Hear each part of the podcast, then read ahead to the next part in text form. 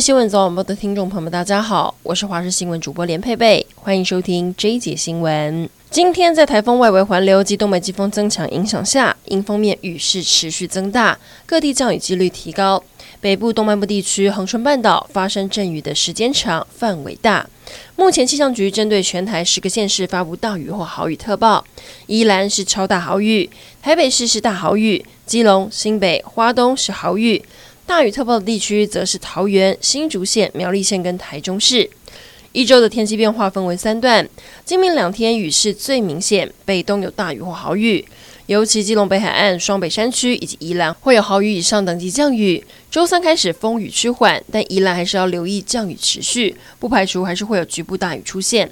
到了周五又有东北季风影响。北部东半部容易降雨，低温略降两到三度，中部以北跟宜兰掉到二十度左右。提醒您要注意天气变化。宜兰县长林姿妙因为涉及贪污，遭到宜兰地检署依涉犯洗钱、伪造文书、贪污、财产来源不明等罪起诉。一早，民进党立院党团也召开记者会，痛批林资庙，邀请县民一起到法院旁听，而不是针对自己被指控的罪状做回应。这样的做法就是在操作民粹。民进党宜兰县长候选人江聪渊也要到场，但因为台风外围环流的关系，他选择留在宜兰当地，没有出席记者会。根据国发会会诊各主要国家人口推估，二零三五年我国将取代南韩，成为全球总生育率最低的国家。二零四零年，南韩年龄中位数达到五十四点六岁，超过日本，将成为全球最老的国家。台中和平的鸢嘴烧来山步道，二十九号发生登山客摔落三十公尺山坡的意外，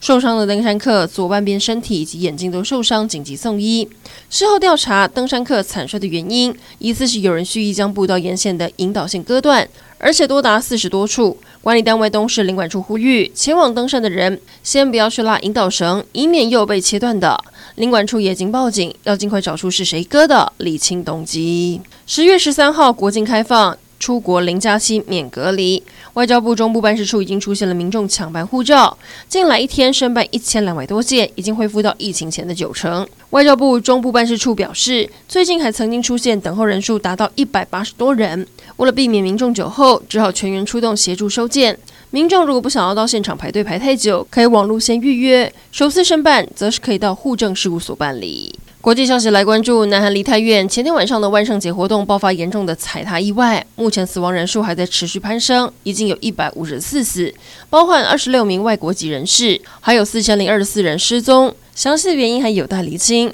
然而，越来越多人把矛头指向尹锡悦政府，称尹锡悦政府是间接杀手，因为当天晚上只出动了两百名警力到现场支援。印度古吉拉特邦有一座吊桥，三十号发生崩塌，经传有五百多人坠入河中，当地民众跟政府正在进行救援，目前已经知道有六十人死亡。根据了解，当时有超过五百人在桥上进行跟印度日神河有关的仪式，大批民众在桥滩后坠河，已经知道有超过六十人死亡。不过，也有官员说，至少有七十九人送医，其中六十人伤势严重。